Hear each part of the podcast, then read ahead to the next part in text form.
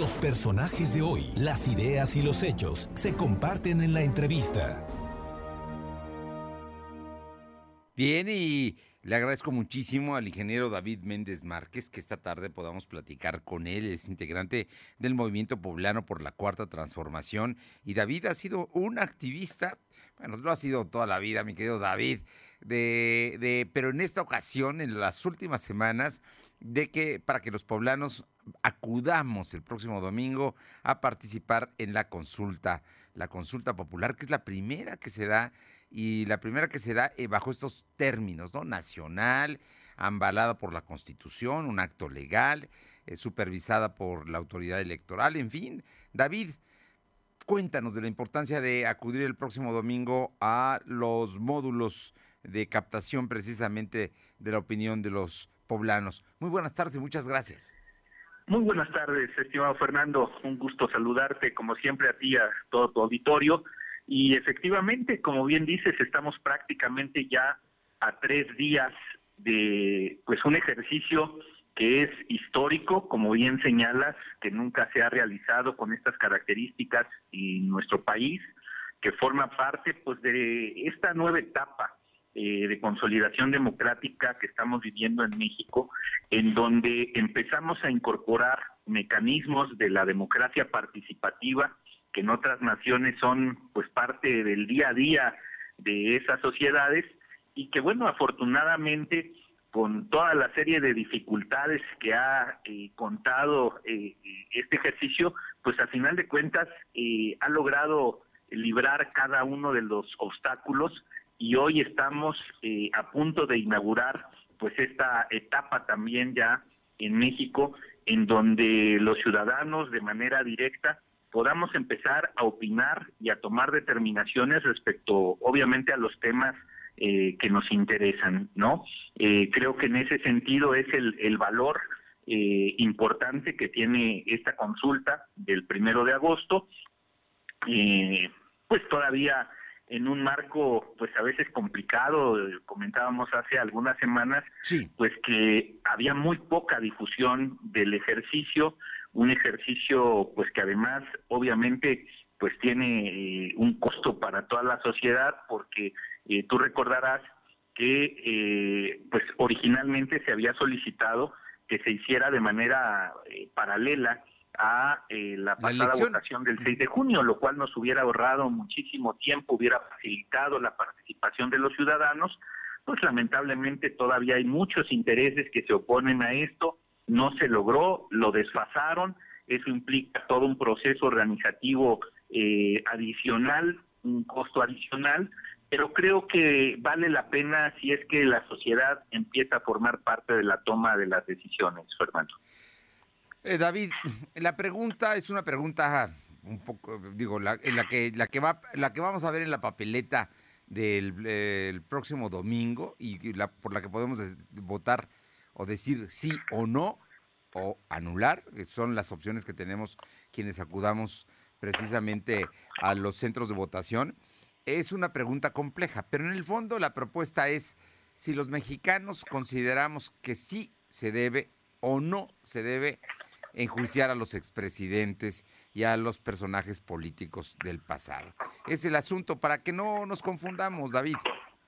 Así es, Fernando, esa es la esencia. De hecho, incluso originalmente así había estado redactada prácticamente en esos términos eh, la pregunta que se propuso. El procedimiento llegó hasta la Suprema Corte de Justicia de la Nación quien más allá de, a final de cuentas, autorizar el ejercicio, pues modificó la pregunta. La verdad es que eh, quedó una pregunta muy, muy eh, compleja, este, un tanto rebuscada, pero en esencia creo que el espíritu con que se lleva a cabo la consulta, con el que surge la exigencia por parte de la sociedad, eh, tiene que ver con eso. Es decir, si en el caso específico de los expresidentes de nuestro país,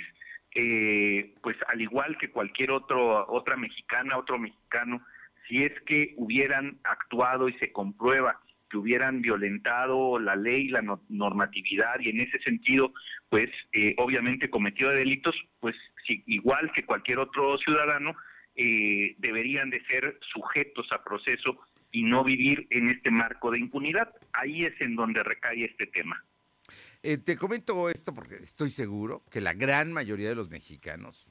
digo, yo no te voy a preguntar en este momento por quién vas a votar, pero estoy seguro que vas a coincidir con lo que yo sí creo, que sí se debe sancionar. O sea, en, ese sentido, creo que el sí es el que va a ganar, porque hay una, una gran mayoría de mexicanos que consideramos que sí hubo delitos, que sí hubo excesos, que sí hubo eh, violación de la ley de anteriores personajes que gobernaron este país, de los expresidentes concretamente. El problema aquí es cuántos vamos a ir a votar, David. Por eso me parece que es importante tu llamado.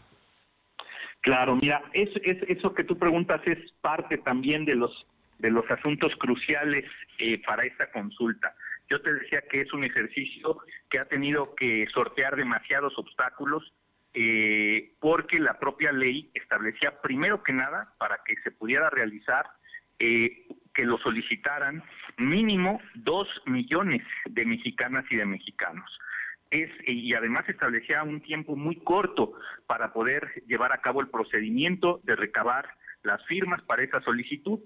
Ese primer obstáculo se brincó, son más de dos millones cien mil mexicanas y mexicanos que suscribieron esta exigencia y por lo tanto detonó todo el proceso jurídico para que se llevara a cabo. Posteriormente, eh, la Suprema Corte de Justicia tuvo que validar, revisar eh, la validez de estas eh, firmas, aprobarla y modificó la propia pregunta. Posterior a eso, la demanda era bueno, pues que se hiciera en el marco del proceso electoral. Lamentablemente no se aceptó en esta ocasión así. Hay que recordar que en muchos otros países del mundo este tipo de ejercicios se hacen paralelos al proceso electoral lo cual obviamente disminuye absolutamente su costo, pero además fomenta la participación, porque ahí viene el tercer obstáculo y es al que tú te refieres, que es muy importante. Para que esta determinación de todos aquellos que participen el día domingo en la consulta sea vinculante, ¿sí? es decir, sea de obligatoria eh, aplicación, eh, se estableció un tope altísimo eh, tendrían que participar el próximo domingo el 40% del padrón electoral del país, de la lista nominal.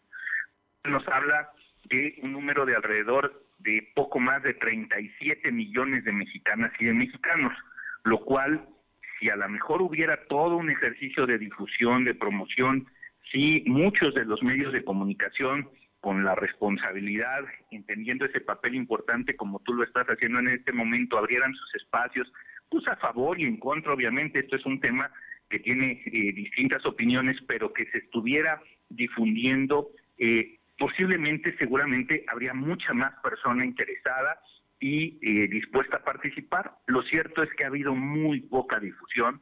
El INE, que es el responsable de esto, ha sido demasiado eh, digamos, cerrado para cumplir la responsabilidad de difundirlo y prácticamente quien se ha hecho cargo ahora en todo el país de difundir la consulta, pues es la misma sociedad, los distintos grupos que participamos en la exigencia de que se llevara a cabo y muchísimas otras mexicanas y mexicanos más que consideramos que es importante ya ir cerrando todas las barreras que hay a la impunidad, trátese de quien se trate, para seguir saneando la vida pública de nuestro país. Entonces, estamos en esta eh, en este ejercicio, yo te puedo decir que en verdad ha sido eh, muy importante eh, como ciudadanos desde lo individual o en pequeños grupos, colectivos, hasta en los rincones más apartados del país, este, pues se han dado a la tarea de difundir el ejercicio, de invitar a que la gente participe, a que entendamos que como sociedad, más allá de la opinión a favor o en contra que tengamos en este caso, eh, en la medida que nos involucremos en los asuntos que nos competen a todos, nos benefician o nos perjudican, vamos a ir saneando la vida pública de nuestro país. Y creo que eh, más allá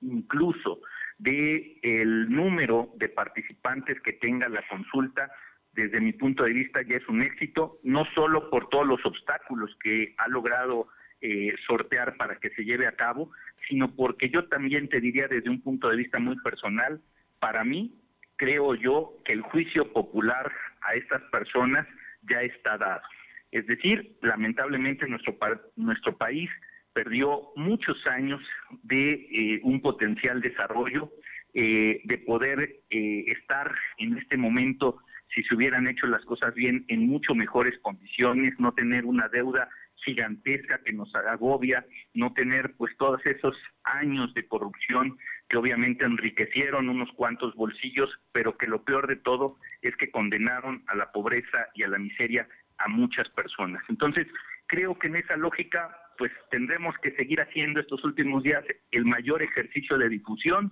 para que todos en una lógica de responsabilidad participemos y demos nuestra opinión en este ejercicio histórico, Fernando. Pues David Méndez Márquez, ingeniero, integrante del Movimiento Poblano por la Cuarta Transformación. La verdad es que te agradezco mucho estos minutos y vamos a votar, es todo, ¿no? O vamos a, ejercer nuestro derecho a la democracia participativa, que es, es, así se le llama al ejercicio, ¿no? Participemos en la democracia. Así es, Fernando, pues al contrario, el agradecido soy yo, eh, siempre un gusto y como dices, pues eh, reiterar en verdad el llamado para que seamos muchos los que inauguremos esta nueva etapa de este tipo de ejercicios ahora en este tema, pero que vengan muchos otros más en donde podamos equilibrar la parte de la democracia representativa que ha estado desde hace mucho tiempo prevaleciendo en nuestro país, ahora con este tipo de instrumentos de la democracia participativa, en donde de manera directa la sociedad podamos opinar. Te mando un fuerte abrazo, David Méndez, y pronto nos encontramos. Claro que sí, cuídate mucho, un fuerte abrazo. Gracias.